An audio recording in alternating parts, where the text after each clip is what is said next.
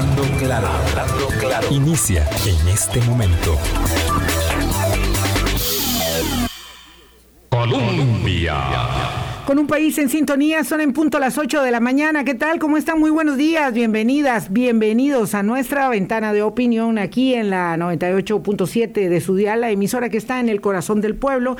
El martes no tendremos programa, ya lo habíamos anunciado, pero se los voy a recordar por aquello de que eh, no todos evidentemente escuchan eh, todo el tiempo en el mismo momento. El martes, transmisión Columbia especial de noticias y deportes desde las 5 y 15 de la mañana y como dice mi querido Eduardo Valdares, hasta pegar con cerca, algo que ya no se usa, eh, que, que, decíamos hace mucho tiempo como para indicar una dirección, pero es, es muy bonito en la reminiscencia señalar algo que Mm, se usa poco, pero que todo el mundo entiende. Hasta pegar con cerca va la transmisión especial de Colombia con motivo del partido de repechaje en Qatar. Eh, que por supuesto, más allá de lo deportivo, el fútbol eh, es una conjunción planetaria de intereses económicos, sociales, culturales, en fin, mucho, mucho más allá de lo meramente futbolístico. Eh, y ello implica una gran atención del país entero en la última posibilidad de colarse en el Mundial mm, de Qatar. Bien, hoy hablamos del censo nacional, que es, por supuesto, un asunto que em, implica la participación de todos. Si hay algo donde se puede señalar la participación de todos y cada uno de nosotros es en una actividad como esta. Hay otras también, por supuesto. Eh, la realización del el onceavo censo nacional de población el séptimo de vivienda y un ejército de censistas recorriendo el territorio nacional, buscándonos, buscándonos, tocando nuestras puertas para que proveyamos de información determinante al Instituto Nacional de Estadística y Censos, claro, pero a las entidades, a las instituciones que definen las políticas públicas del presente y el futuro del país. Doña Elizabeth Solano, que es la coordinadora del censo, y don Edgar Díaz, jefe de la unidad de recolección de información de esta actividad. Eh, tan sensible y significativa para el país, nos acompañan esta mañana. Doña Elizabeth, ¿qué tal? ¿Cómo está usted? Bueno, muy buenos días. Aquí con mucho entusiasmo, ya después de un primer día de, de haber iniciado el censo y pues agradecida también por, por la oportunidad de hablar de este proyecto tan importante. Don Edgar, ¿qué tal? ¿Cómo está usted? Bien uniformado, bien vestido. Ahí lo vemos con toda la indumentaria, chaleco y gafete de identificación. Y así es como todos tienen que verse, como, como don Edgar eh, eh, Díaz aquí con nosotros. Buenos días. Gracias, muy amable, muy buenos días. Sí, debemos de, de, de dar el ejemplo y entonces tenemos que estar uniformados y tenemos que tener todos los signos visibles que tienen todos los compañeros que están en el censo. Es importante que las personas logren identificar a los censistas como censistas oficiales y de eso podemos hablar ahora también un ratito. Vamos a hablar de todo eso, por supuesto. ¿Para qué sirve un censo, doña Elizabeth? Vamos a empezar por lo más básico y elemental. ¿Para qué sirve? Claro, el, censo tiene muchos, muchos usos, ¿verdad? Y lo que decimos es que el censo es como una radiografía, ¿verdad? Que nos dice en un momento cómo estamos, pero sobre todo qué necesitamos como país. Y ahí es donde está la importancia del censo, porque nos da información, al ir a todas las viviendas y entrevistar a todas las personas, nos da información no solo del país, sino digamos de los cantones, de los distritos y de las comunidades. Y además nos permite tener información para grupos de población, digamos adultos mayores, la niñez, eh, población este, indígena, eh, mujeres en, en, cierta condición, ¿verdad? Entonces, la posibilidad del censo es enorme y le permite tanto a las instituciones públicas, ¿verdad?, tomar decisiones acertadas con los recursos que se tienen, ¿verdad?, que cada vez son más escasos, pero también nos, le permite a la empresa privada este, eh, focalizar inversión, ¿verdad? Porque, ¿qué, hago para poner, un, por ejemplo, un supermercado? Bueno, necesito saber cuál es la población que hay ahí, qué características tiene, qué tipo de supermercado voy a poner. Eh, y bueno, la inversión extranjera también es, es, un, es un usuario, obviamente, pues de la información del censo, pero también las mismas comunidades pueden conocer, ¿verdad? Y, y por un lado, exigir, por ejemplo, sus, sus derechos eh, a nivel local y también elaborar proyectos para la misma comunidad, porque nosotros estamos ahorita trabajando con las asociaciones de desarrollo comunal y, creemos que ahí es, es un es un ganar-ganar, ¿verdad? O sea, ellos están siendo parte de, la recolección de datos del censo, pero también van a ser este, eh, eh, usuarios, ¿verdad?, de esta misma información para ese beneficio de la misma comunidad. Ah, el último censo se realizó en el año 2011. Este censo se tenía que haber realizado el año pasado. Em, Evidentemente la pandemia todo lo trastocó, pero también los problemas fiscales del país y no se hizo eh, en ese momento. Hacerlo hoy, ¿cuánto, digamos, ha implicado eh, de carrera, de premura eh, y cuánto, ah, debe ayudarnos eso a dimensionar a todos los, a los que estamos nada más esperando que nos lleguen a buscar cuán importante es abrir la puerta? Claro, e, este es un proyecto gigantesco, para decirlo, digamos, en palabras más, más, más sencillas. Gigantesco, ¿por qué? Porque tenemos que ir a 1.800.000 viviendas en todo el país, de costa a costa. Ahora estábamos hablando, bueno, en, Isla Venado, este, la censista que es de Isla Venado ya estaba censando ayer, ¿verdad? Entonces, de costa a costa, las islas, las montañas, las zonas, por ejemplo, más alejadas del país, eh, zonas indígenas, ¿verdad?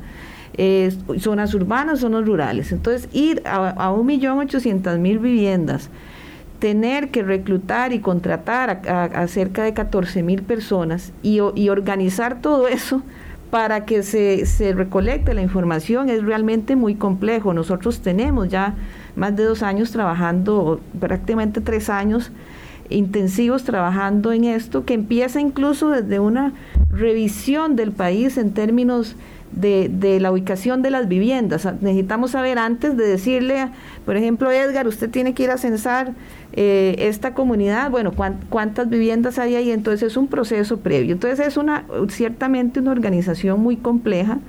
Eh, y llegar al día de hoy, iniciar el censo, bueno, ya, ya es un gran paso, pero, pero de nada serviría si las personas no nos abren la puerta y no nos dan la información, ¿verdad? Entonces el llamado es justamente, como usted bien lo ha mencionado, a que las personas tomen conciencia de, de, la importancia de esto, de lo que se ha hecho para llegar a esto y que, y que es en realidad como este eh, es incluso en favor de la democracia, o sea, conocernos cómo somos. Después, usted lo decía, la pandemia, todo lo que nos ha impactado eso es, es el momento, digamos, no, no se hizo en el año que correspondía, que era el año pasado, pero lo estamos haciendo en un año donde hemos cambiado como sociedad y donde hemos cambiado como país profundamente por, por toda la situación que estamos viviendo. Don Edgar, creyeron que no lo iban a poder lograr, es decir, que fue cuando pasó esto, ¿verdad? De que estaba la aplicación de la regla fiscal que impedía la utilización, de los recursos, todavía el año pasado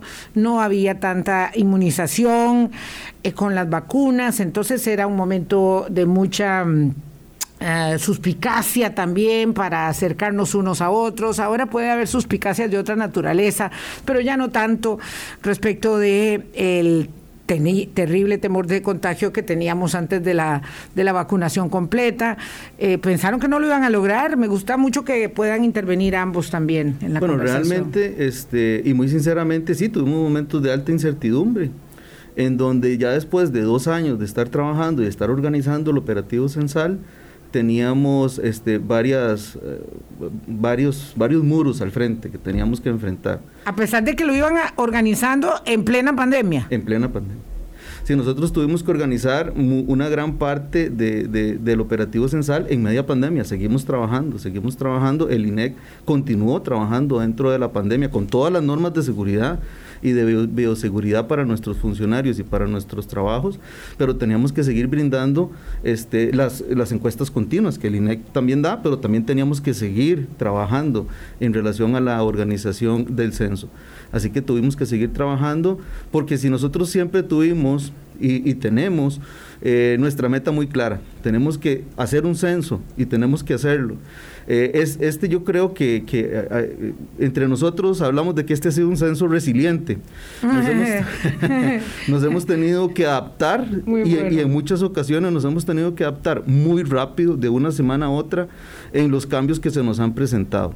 Eh, y esa es la vida de un censo, porque realmente, eh, por ejemplo, ayer empezamos y nos recibió este, algunos aspectos de mal clima en algunas zonas del país, Mucho mal algunas inundaciones, algunos lugares cerrados. Entonces, seguimos siendo resilientes, tenemos que irnos acomodando a lo que está pasando en la, en la sociedad e irnos ajustando a la recolección de información de, de, lo que ocurre en nuestro país. En otras zonas no, en otras zonas empezamos uf, de lo más bien y, y tenemos a los censistas eh, trabajando porque las condiciones sí están. Entonces, esto es lo que pasa en una operación como esta y es lo que pasa en una operación país. Tenemos es lo que pasa en la vida. Es lo que pasa en la vida. y tenemos que analizar este, no solamente eh, lo que nos vamos a enfrentar aquí en el área metropolitana, que ya de por sí es bastante complicado, sino en lo que nos vamos a enfrentar en diferentes zonas del país que son muy diferentes. Tenemos que saber cómo adaptarnos a cada zona, buscar las personas idóneas para cada zona hacer relaciones este, eh, con otras empresas eh, públicas, con otras instituciones, con organismos este, privados, para que nos ayuden, nos den una mano. Los, gobiernos locales para que nos den una mano para poder llevar eh, a nuestros muchachos a cada una de las viviendas que tenemos en el país. Entonces sí es un camino bastante difícil con el término que usted mencionaba del presupuesto y de la regla fiscal la verdad es que tuvimos momentos difíciles de incertidumbre, pero creo que la gerencia del Instituto Nacional de Estadística y Censos tenía un objetivo muy claro y es que el censo va y el censo va y entonces tuvimos Hubo que una comunicación muy asertiva, por supuesto, de cara, digamos, a, la comprensión del país, de los actores políticos, para que, para que, pues, claro, en estas emergencias hay que priorizar y, cuando hay tan poco dinero, pues no se sabe, eh, a veces se, se corta eh, de manera muy general y hay que ir, eh, digamos, reparando, que eso fue lo que finalmente lo que obtuvieron fue una autorización para poder gastar el dinero, eh, invertir el dinero, no gastarlo, invertir el dinero que ya tenían. Sí, em, empiezo por lo último. el INEC está convencido 100% de que esto es una inversión, que el censo es una inversión no de hoy, sino de largo plazo, de los próximos 10 años para el país, y por eso se insistió, ¿verdad? Y se, y se luchó, como dice Edgar, se, derribaron, se derribaron muros para, para poder hacerlo. El, el, en la ley del 96-94 del, del 2019, al INEX se le otorga, además de la obligación de hacer, bueno, los censos y otras estadísticas, eh, recursos justamente entendiendo que los censos generan este, este, erogaciones adicionales, ¿verdad? Por, por lo complicado y, los requerimientos de recursos, pues la ley este, nos permite generar eh, eh, recursos, ¿verdad? En reserva justamente para hacer los censos y ahí fue donde al aplicar la regla fiscal no podíamos utilizar los recursos que ya teníamos. Entonces lo que se hizo fue, de hecho, una reforma a la ley para que se, se con esta conciencia, para que se pudieran usar los recursos y por eso estamos hoy aquí ya, ya con el censo en marcha. ¿Qué es lo más difícil de un censo? Eh, bueno, son, son dificultades de diferente índole, ¿verdad? Una, una indudablemente es, es tener a todas las personas para que vayan a hacer el censo. Este, es una tarea titánica, ¿verdad? De, reclutar gente, de capacitarla, de que esté preparada. Eh, eh, esa, esa, digamos, y, y sin los pues no podemos levantar la información. Eh, lo otro es toda esta parte que Edgar menciona. Nosotros tenemos un equipo desde hace dos años en, distribuido en todo el país trabajando en esta organización, conociendo los diferentes territorios, sabiendo cómo organizar el censo en cada, en cada pedacito del país, ¿verdad? Porque hay situaciones donde si son muy rurales, de repente hay que ir muy temprano, se requieren transportes especiales, incluso se requiere, qué sé yo, un caballo para ingresar a, ciertas zonas este, muy, este, donde no hay, digamos, buena comunicación. Eh, y están también zonas, zonas eh, eh, más densas, más complejas. Entonces, todo ese trabajo de organización se, hizo previamente y ahí las, las agencias censales, que es como les llamamos nosotros, han hecho un trabajo extraordinario de organización. Y el otro gran reto enorme de este censo ha sido el uso de la tecnología. ¿verdad? Es un censo que, que marca un, un, hito en la, en la historia de los censos, es el primer censo que usa es altamente usuario de la tecnología, pero eso, eso nos, nos moderniza mucho, nos permite muchas, muchas mejoras en oportunidad, en calidad, pero representa un reto enorme. es mucho más rápido la aplicación de la muestra eh, este, censal. El del cuestionario sí es mucho más rápido, de mayor calidad, porque hacerlo lo estamos haciendo en dispositivos móviles en tipo celular, ¿verdad? Que, se han sido acondicionados especialmente para recolectar la información del censo. Eh, y eso, o sea, llegar a tener y decir, voy a abrir el, teléfono y empecé a hacer las entrevistas, ha, sido un camino largo, complejo, porque no es solo tener el dispositivo, hay que tener el software, o sea, los, los sistemas que se usan, que en este caso lo denominamos absencista, eh, hay que tener la infraestructura, hay que tener la seguridad para esa infraestructura y para los datos. Entonces es un, ha sido un reto enorme que sin duda nos, nos va a dejar muchas enseñanzas para el futuro. Eh, el censo es de gente eh, joven, digo, la aplicación es gente muy joven, es gente que está estudiando, gente que está sin empleo, gente de qué perfil más o menos, don Edgar, son las personas que hacen el censo. Eh, y otra cosa es que, bueno, cuando dice doña Elizabeth que es que es con celular, no es que cada censista lleva su propio teléfono y se pone a hacer el censo. ¿Cómo es que, que, eso se, se hace? Hablando de, de la complejidad eh, de la tarea que está en marcha. Perfecto, bueno, hablemos del perfil del censista. Entonces, este, nosotros estamos eh, buscando, bueno, o hemos buscado personas que tengan al menos un noveno año de colegio y también privilegiamos mucho el uso de aplicaciones. Si una persona eh, que en Costa Rica, una gran cantidad de personas saben usar una aplicación, van a poder usar la aplicación nuestra. Es algo muy similar, y tal vez para, para que los que nos escuchan nos ven, se den una idea, es algo similar a esos formularios que nos mandan a veces para llenar. Eh, tiene algunas cosas adicionales y tiene una imagen adicional, además trae el mapa, que también es una de las novedades eh, digitales que traemos hace 10 años... ¿Cómo trae el mapa? Trae el mapa. Ahora, ahora se lo muestro. Trae el mapa, digitalmente trae el mapa en el, en, el dispositivo. Hace 10 años imprimíamos mapas y llenábamos paredes con mapas para poder ver a dónde era que estaban los censistas. Corrían las mesas y en el, mapa de la región donde cada persona tiene que desempeñarse. Es correcto, que trae un recorte del mapa donde cada persona tiene que desempeñarse. Las calles, las alamedas, eh, uno por uno. Y ese mapa es como decir el menú principal del censista.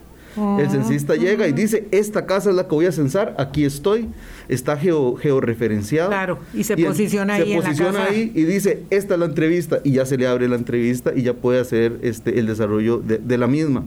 Entonces, nosotros necesitamos personas, por lo menos que tengan un noveno año de colegio, en algunos lugares, eh, pues eh, hemos aceptado a, personas con una escolaridad un poco menor, pero básicamente eso es lo que, lo que hemos requerido y eh, personas que hayan de alguna manera utilizado un, teléfono móvil, porque su, la utilización es como se utiliza cualquier teléfono móvil. En general, la gente de Guanacaste censa en Guanacaste y quien es de Limón es censa en Limón. Esa es, ese es el objetivo.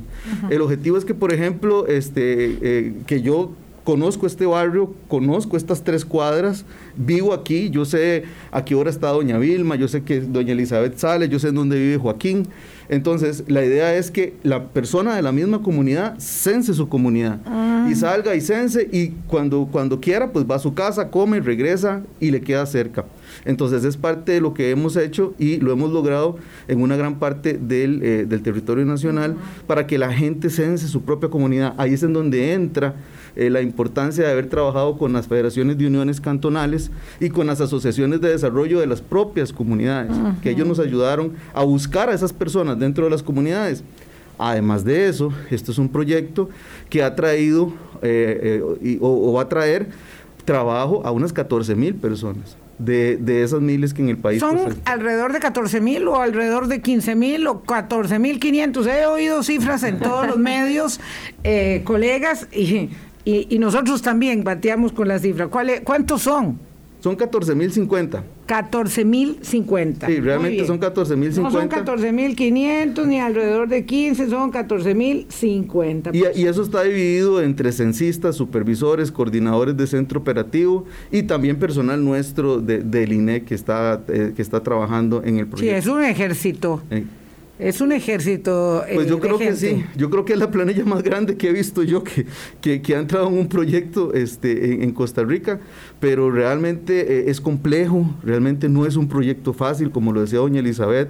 Cualquier cosa que sea del censo, que en, en, el desarrollo eh, de, una, de una empresa normal pudiera ser sencillo, en el censo hay que multiplicarlo por 10, por 20 o por 30, porque es a nivel nacional. Entonces, al final, eh, necesitamos de muy buenos recursos este, tecnológicos para poder trabajar con los muchachos, para poderlos capacitar.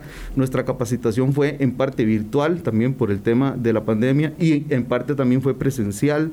Entonces, realmente hemos tenido que hacernos muy amigos de la tecnología. La tecnología nos alcanzó y nosotros nos tropezamos y dejamos que nos alcanzara para que de esa manera nosotros pudiéramos llevar con esta tecnología todas las facilidades que tenemos para hacer ahora el censo. Mm. Ah, me quedó una duda antes de ir a la pausa. Es que oyendo a don Edgar, y claro, eh, ubicándome yo en donde vivo aquí en San José, y, yo soy eh, adoptiva de San Carlos, entonces, claro, para mí es muy fácil pensar que en cualquier comunidad, ¿verdad? Allá en Ciudad Quesada, eh, como por ejemplo en San Vicente, de ahí todo el mundo sabe de verdad dónde está doña Elizabeth, dónde está Zully, dónde está don Edgar, dónde anda Javier, dónde está Daniel, uno dice todo el mundo, ah no, es que doña Vilma se va de temprano y ya llega hasta la noche, ah no, ella aquí a las 10 ya está de vuelta cada día o ella de fijo los fines de semana sí está y como el censo va, entiendo yo, de domingo a domingo, eh, usted me dirá, doña Elizabeth, si es así o no, muy fácil, pero no es lo mismo en las zonas residenciales donde hay verdaderas fortalezas aisladas que son barrios que no tienen vinculación y ese tejido social ha cambiado dramáticamente en el país y en las eh, urbes, no tienen vinculación con la Asociación de Desarrollo Comunal, ni con nadie, ni con la MONI, ni con nadie. Eh, ahí hay, digamos, guetos, voy a decir con una palabra que todo el mundo entiende. Eh, que por supuesto yo no tengo la menor idea a qué hora llega el vecino que vive a la par mía, tengo que admitirlo. Eh, tengo dos años de vivir donde vivo y no conozco casi a nadie, tengo que admitirlo, ¿verdad? es otra forma de convivencia eh, por supuesto que debe ser mucho más fácil porque hablarán con la administración del condominio y entonces, este, pues obviamente entran eh, y ahí tienen que ir a ver qué encuentran. Pero hay mucha mm, diferencia entre un abordaje y el otro, doña Elizabeth. Sí, correcto. Y esa es parte de, de justamente todo el análisis que se hizo para ver cómo se abordaba cada lugar. Igualmente son personas de la comunidad. Ayer que estábamos en, en Curridabat abriendo, digamos, el, eh, dando el banderazo inicial. En Hacienda Vieja lo hicieron. En Hacienda Vieja eh, hablábamos con los censistas y, y, vivían ahí, ¿verdad? Una, una, señora, bueno, vive ahí, me decía, yo estoy a tres cuadras de aquí. Puede ser que no los conozca a los vecinos, pero sí conoce la dinámica del barrio, ¿verdad? Entonces, e, eso de por sí ya es ganancia. ¿Verdad? No es no, ganancia por, por, por, lo que decía Edgar, porque las personas están cerca de su casa, conocen además, este, eh, digamos, el barrio, la urbanización. Entonces ya eso, ya eso es ganancia, este, eh, pero ciertamente, como usted lo dice, en las zonas urbanas, pues ya no es, no es que conocemos a todos los vecinos y todo, pero sí conocemos el lugar. Y lo, y lo, y lo otro en ese sentido es justamente del trabajo previo que se hizo, con condominios, edificios, ¿verdad? Que no muy urbano, ya, ya tenemos muchos condominios. Es un trabajo previo de sensibilización y de trabajo para que nos dejen entrar a los censistas, ¿verdad? Y aquí también es un llamado a quienes viven en estos lugares para que para que dejen entrar al censista, ¿verdad? Porque porque a veces la, la, barrera está ahí. Entonces eso es un trabajo también previo de, de, lograr ese acceso. Se ha trabajado eh, incansablemente en esto. Pero eh, digamos, ustedes le comunican al condominio eh, ¿hay alguna, digamos, de, previa, de previo contacto o de pronto llega la persona y dice, soy del INEC, aquí con mi chaleco, mi gafete, a donde el guarda la entrada, a ver si ya puedo entrar? Porque yo, digamos, eh, para ser franca, no he recibido ninguna comunicación de mi administración eh, y uno esperaría que le dijeran, mire, van a estar aquí la semana entrante, porque además vivo en Curry. Nosotros visitamos los 2.400 condominios que actualmente tenemos identificados en el país. Mm. Y hemos conversado con todas las administraciones, eh, algunos han sido más afables, otros han sido más cerrados. Eh, pero ariscos sí bastante bastante cerrados bastante difíciles pero pero, y como que aluden simple y sencillamente algunos no nos contestan, algunos nos dicen que no, que no, nos van a dar el acceso, entonces, pero aún No puede ser. Sí, sí puede ser. Don Edgar, por favor, no, no, yo no tengo por qué no creerle, Dios libre. Vaya, lo último sería que yo aquí ponga en duda lo que usted dice. No, lo que no puedo creer es que haya gente que diga, no lo vamos a dejar entrar. Pues sí nos ha pasado, sin embargo, insistimos. O sea, no es que si nos dicen que no, ah, qué pena, gracias. O sea, sí insistimos. Mire, a mí me ha tocado estar a la entrada de un condominio para hablar con la gente porque no nos dejan entrar al condominio. Y como si estuviera usted pidiendo limosna. Como si estuviéramos haciendo un puesto fijo de investigación para hablar con los vecinos y, poder... Este, Qué vergüenza. Y poder conversar con ellos. Porque doña Vilma, vea, este, la gente que vive en los condominios también necesita servicios necesita de servicios de salud, necesita de servicios de transporte, carreteras, necesita de servicios de farmacia, necesita de un montón de cosas, necesita de servicios de educación. Y si nosotros no nos abren la puerta en los condominios, y no nos dejan entrar, pues no vamos a tener las instituciones del país la información completa, veraz, para poder en sus políticas de los próximos 10 años establecer cuáles son los verdaderos servicios. Sí, además no, no se trata de, de que sea parcial, no se trata de que sea incompleto, además hay un problema, es que tiene tiempo de finalización. Lo que se pierda al principio se tiene que recuperar de alguna manera porque no es que el 28 ustedes digan, ¿saben qué? Vamos a extenderlo hasta, hasta el 3 de julio, mejor, vamos a, a, mantenerlo. Tengo que hacer una pausa, estoy atrasadita, 8.26 de la mañana, regreso con doña Elizabeth Solano y don Edgar Díaz, ambos de el Censo Nacional 2022. Hablando claro. Colombia con un país en sintonía. Son las 8 y 29 minutos de la mañana. A partir de este momento ya no pregunto nada más porque hay muchísimas preguntas. Entonces tenemos que aprovechar a doña Elizabeth Solano y a don Edgar Díaz. El tiempo de ellos es valiosísimo y hay que eh, trasladar todas las consultas. Dice aquí este caballero, soy censista y una persona me dijo que ni aunque me mande al Papa, esto está como el ministro, como el ministro dijo que ni lo fuera a buscar el rey de España, ni aunque venga el Papa, le voy a dar información de mi vida privada a nadie. Oiga, ¿qué le decimos a este pobre que está más frustrado?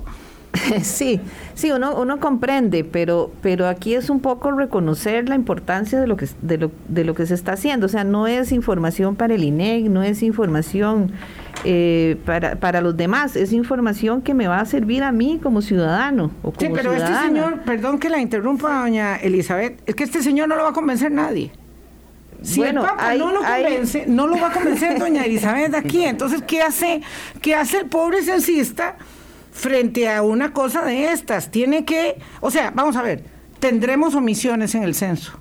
Bueno, eh, con este señor probablemente sí. Y la, idea es aprovechar la oportunidad de, darle al país información para tomar decisiones. Porque es, muy fácil decir, yo no doy información, este, no, tal vez hay que explicar que la información es confidencial, que no se usa para ningún otro fin que no sea el estadístico ¿verdad? Entonces, si, si no recibimos la información, pues las, las, las decisiones se van a tomar a lo mejor en beneficio de otras comunidades porque en una pues no tuvimos la información correcta. Dice don Edgar, aquí doña Lucrecia de San Rafael de Desamparados, que tiene familiares trabajando en el censo y lo estaban haciendo manual porque la aplicación no le sirvió. ¿Podría ser eso? Bueno, el día de ayer sí se van activando a las personas dentro del proceso de la aplicación poco a poco. y siempre al inicio pues tenemos algunos lugares en donde alguien pues introdujo mal una, una, clave, ahí hay, ahí hay un asunto de usuarios y passwords y hemos estado atendiendo algunos que han tenido problema, pero es algo no lo voy a decir que es normal ni que nos gusta, pero es algo que pasa dentro de un operativo en donde 14 mil personas tienen usuarios y passwords. Vamos a pregunta y respuesta rápida, pero hay un cuestionario manual que se lleva por si acaso. Sí. Ah, ok, perfecto. ¿Qué pasa en las regiones donde no hay internet? El dispositivo trabaja fuera de línea, guarda todas las entrevistas y cuando encuentra internet lo envía sin que el censista se cuenta. Excelente. Al final de los años 80, dice alguien aquí, trabajé en el censo, me mandaron a la Paquita en que, pues qué duro, un croquis de casas a censar, gran cantidad de papeles a llenar pero lo hice. Dice aquí este, este muchacho que lo recuerda con mucho, con mucho, eh, eh, mm, mucho cariño. Afecto, son sí. son experiencias únicas, por eso lo recuerda. Sí, sí, veo que sí. Aquí otra pregunta. Dice, em, mi hija va a trabajar en el censo, pero no les dan transporte ni viático. Le asignaron una zona larga donde ella, de donde ella vive. Tiene que costearse los gastos de transporte. Eh, me gustaría esta, esta consulta es de Bagaces de Guanacaste. Bueno, realmente todos los, eh, todos los censistas que se, han, que se han investigado de dónde los vamos a ubicar, eh, por eso se busca que sean de la misma zona. Pero aquellos que por alguna razón no hemos encontrado un censista de la, de la zona, deben de comunicarse con la organización de su localidad, pues para analizar la posibilidad de poderles brindar alguna ayuda en relación con viáticos. Mm, dice aquí don Alexis, por cierto, ¿verdad? Eh, comuníquese entonces, que se comunique con la gente del INEC. Este, dice aquí eh, don Alexis que hay un modelo ahí que está dándosele seguimiento de formación ciclónica y que entonces en cualquier lugar, en cualquier momento se podría mm, eh, dar un aumento de las lluvias de fin de semana. Eso significa, evidentemente, que podrían priorizar otros lugares mientras va pasando el mal tiempo porque no llueve al mismo tiempo en todas partes. Así es, eh, lamentablemente este ha sido un junio, diría yo, atípico, ¿verdad? Este, de lluvias. y efectivamente hay que adaptarse, o sea, si, si tenemos un lugar donde no podemos ir, movemos a la gente otro, a, un sitio donde sí y luego regresamos a ese lugar. Por eso tenemos 18 días. Eh, justamente que nos permiten hacer estos estos ajustes en el, en el ah. camino. Mire, dice aquí alguien, ve qué interesante, yo vivo en Coronado en una propiedad grande, el acceso es un portón a la orilla de la calle, no tiene timbre ni intercomunicador. Bueno, qué difícil ir a visitarla. Este, la casa está a 200 metros del portón. Fijo que no me doy cuenta si llega el censista. ¿Cómo dejan el papel para el autocenso?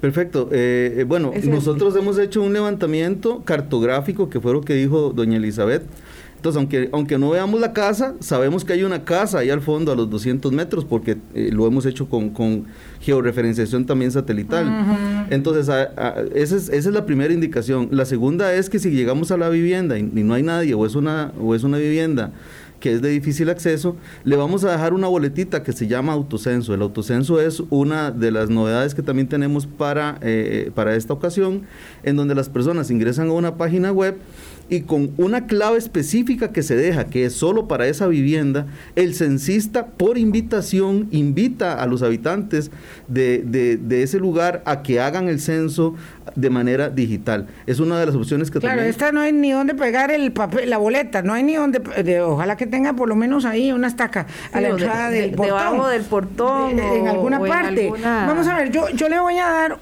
usted me dirá, don Edgar y doña Elizabeth, si yo estoy dando un buen consejo o estoy más perdida que usted, que eh, digo, que, que la persona. Este, vamos a ver. Empieza uno a ver, porque ella tendrá que salir en algún momento a hacer un mandado. Exactamente. Empieza uno a ver que hay un movimiento, ¿verdad? Y por allá están censando, se nota, y es que es obvio que anda la gente con el chaleco haciendo el censo. Entonces, y uno también puede decir, hey, yo vivo allá a 500 metros y nunca estoy, y usted puede ir ahora, dentro de una hora, que yo voy a estar y yo la espero en el portón, o o, salgo a, aquí a la orilla de la casa. Digo, también hay maneras de buscar uno al censista para no hacerle la vida miserable al pobre. Por supuesto. Excelente, excelente recomendación. Eso, eso le iba a decir que, que, también los censistas los vamos a ver. Ya hoy uno viene este, por el camino y, y va a haber censistas. Entonces, como son de la comunidad y van a estar ahí, en el momento que se salga, se puede ubicar al censista que, está cerca y decirle, y decirle, bueno, búsqueme tal día, tal hora y hacemos la entrevista. Mm, aquí está otro que, señor que dice, yo trabajo en unos condominios y no permiten a muchas eh, entidades entrar por motivo, por, diversos motivos.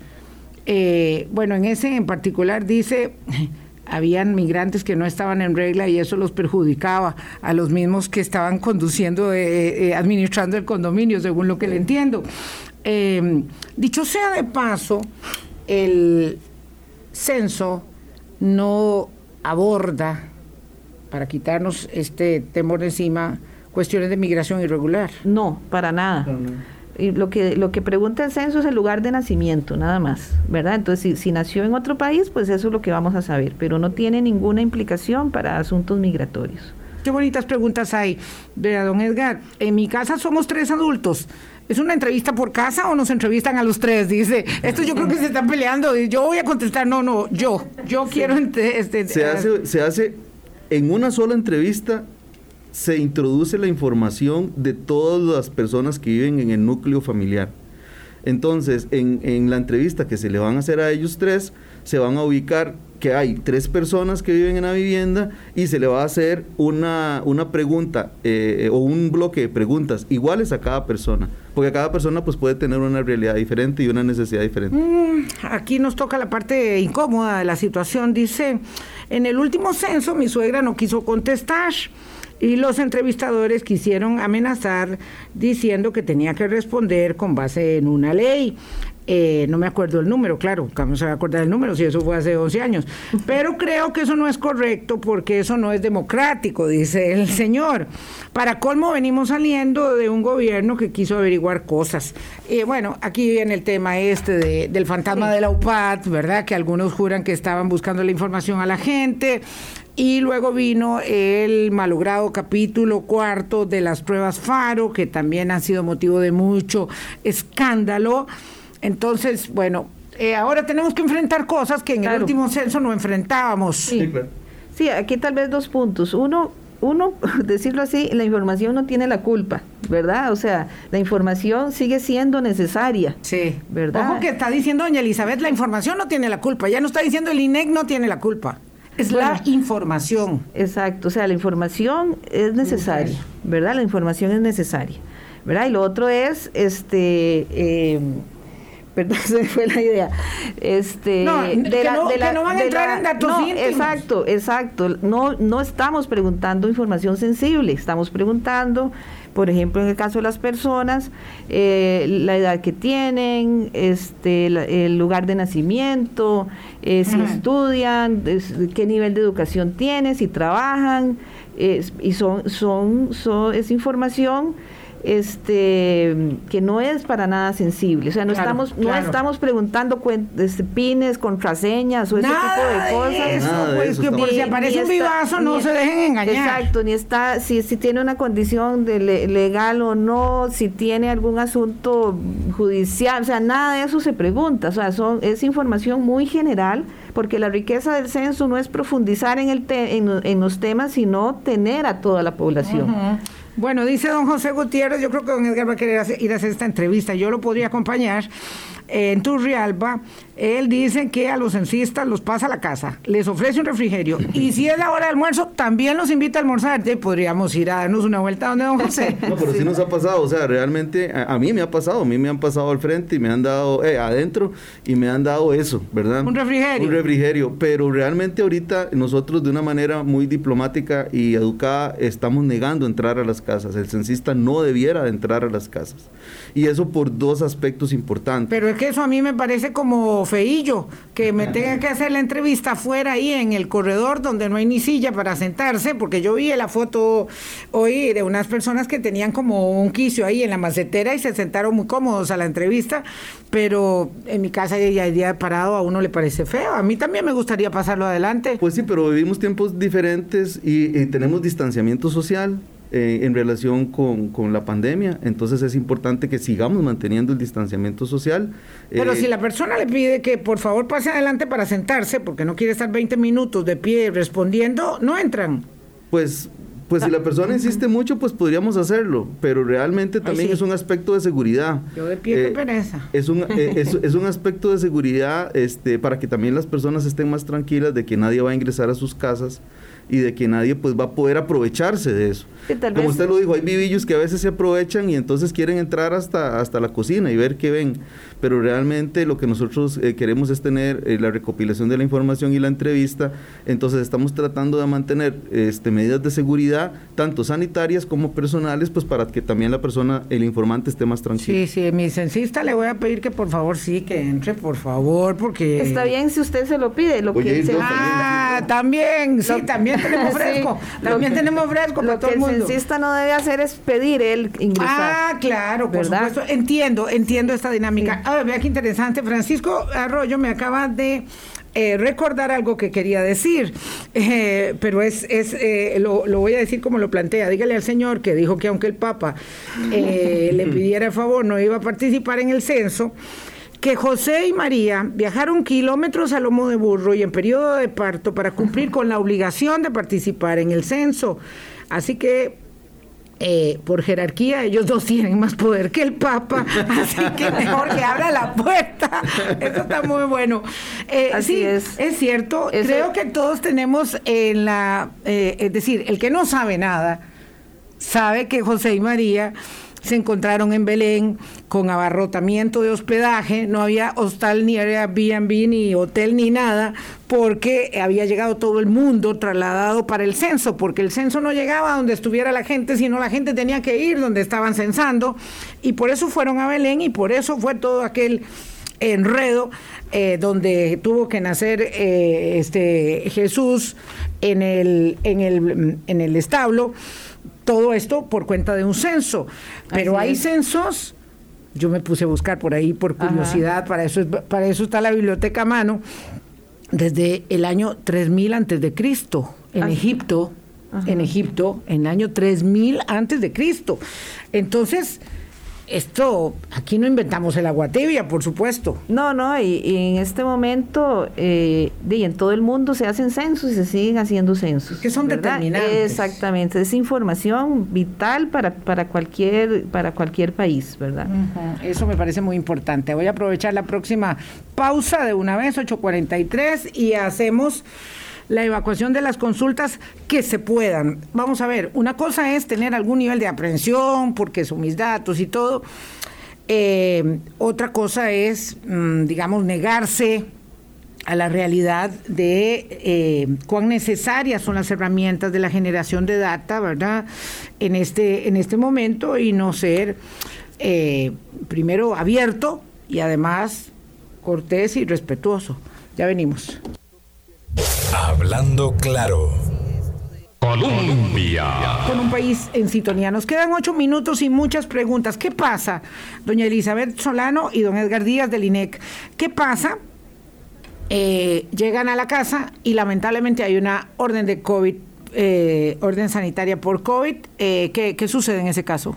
Bueno, el censista puede dejar esta boleta que hablábamos antes de autocenso y las personas este, pueden ingresar ahí al sitio que se indica ahí de autocenso y, hacer la propia entrevista. Ellos Pero también, digamos, si no está muy enfermo, ahí sí que de, de, ventana ah, a cochera se puede perfectamente. Claro, teniendo, la importancia del distanciamiento. Teniendo distanciamiento, sí, claro. También esa es una forma. yo estoy con COVID, pero no importa. Ahí usted a cinco metros me, oye y yo a voz en cuello ahí los datos. O, igual tenemos 18 días. Puede decir, bueno, ven, ya, ya. Puede venir eh, eh, dentro de cinco días. Sí, puede ser otra opción, pero, pero, pero la opción de distanciamiento es, es adecuada también. Vamos a ver. Hay una preocupación que ahora se llama hacker o informático ¿Qué pasa si hacen todo muy bien? Si preguntan las cosas que hay que preguntar, si yo muy abierto digo todo, pero bueno, viene un pirata de estos que entró a la hacienda, que entró a la caja, ¿verdad? Que nos tienen eh, con la vida hecha un cuadrito eh, y se meten en el INEC. Bueno, ahí eh, aclarar y ser muy contundentes en que todo este diseño, ¿verdad?, de, de sistemas que se están utilizando desde su origen consideraron seguridad, ¿verdad? ¿Esto qué quiere decir? Que, que, en todos los procesos y en todas las etapas hay seguridad cibernética, por decirlo así, incorporada. Y se tomaron todas las medidas justamente para, para, para resguardar la información adecuadamente. Incluso en los últimos días hemos tomado algunas medidas adicionales de seguridad justamente para, para, para proteger este, toda esta información que se está recolectando. Muy bien. Eh, el censo empieza hoy, preguntan cuánto, hasta cuánto dura, empieza hoy, acuérdense, perdón, empezó ayer y termina el 28 de junio, ¿verdad? Eh, los señores tienen, y las señoras, y las señoritas, y los jóvenes, chaleco y eh, carnet de identificación. Y ustedes también pueden validar el carnet de identificación, porque si yo quiero saber que don Edgar es don Edgar y que el INEC lo envió, lo puedo, eh, digamos, Lo que tiene que hacer la persona es tomar la información que está en, el carnet, en el, generalmente viene el nombre y el número de cédula, y llamar a nuestro centro de atención, que es el número 1421 en el 1421 usted puede preguntar si, si Edgar Díaz, cédula tal, es censista. Y ahí le van a decir que sí, es censista. Y está ubicado o está en autorizado su barrio, en, su sector. En Zapote, digamos. Perfecto, muy bien. Y si la persona no está en Zapote, ya es una ya ya es una una medida de alarma. Claro, eso me decía alguien aquí que es que no todas las preguntas las puedo transmitir. Eso me decía alguien, es que claro, el problema es que uno no puede dejar de digamos, si está lloviendo demasiado ahí este eh, en Siquirres, pues que yo no me puedo ir a Batán porque tengo que censar es en Siquirres. ¿eh? Y claro, ahí es donde está el problema, que hay gente que se le va a complicar si hay pues un problema eh, meteorológico o climatológico, perdón, más grave, hay que esperarse. Em, ¿Cuánto tiempo va a durar la información en estar disponible? ¿Cuándo van a durar tabulando y diciendo ya aquí tenemos, ¿verdad? El resultado de la tarea. Sí, e, es un proceso, como usted lo dice, que, hay, que, que nosotros estamos recibiendo ya información, pero e, ese proceso nos va a llevar este, los próximos meses para que al final de este año ya empecemos a dar información, ya resultados del censo y durante el próximo año ya productos específicos para usuarios, este, diferentes usuarios sean de las comunidades, municipalidades, de instituciones de gobierno. Entonces, eh, eh, así es el proceso y, ya para final de año estamos estaríamos ya divulgando los primeros mm, resultados. ya tenemos que irnos despidiendo y quise dejar el comentario de don Luis Quirós de Guapiles para eh, la elaboración final de don Edgar Díaz y doña Elizabeth Solano. Yo soy profesor de cívica eh, creo en el censo, pero muchas personas lo comparan con la política en el sentido de que para qué sirve o para nada sirve. Entonces cree que hay que insistirle a la población para qué sirve eh, y eh, entender que la información no se vende, sino que es un bien muy preciado para todos. Don Edgar, una elaboración final sobre este tema. Bueno, a mí me parece que que el censo es un orgullo nacional y es parte de nuestra democracia. En algunos países eh, que escuchamos en las noticias y que, que vemos en redes sociales, usted no puede decir nada, no puede hablar. Está completa absolutamente su opinión cerrada.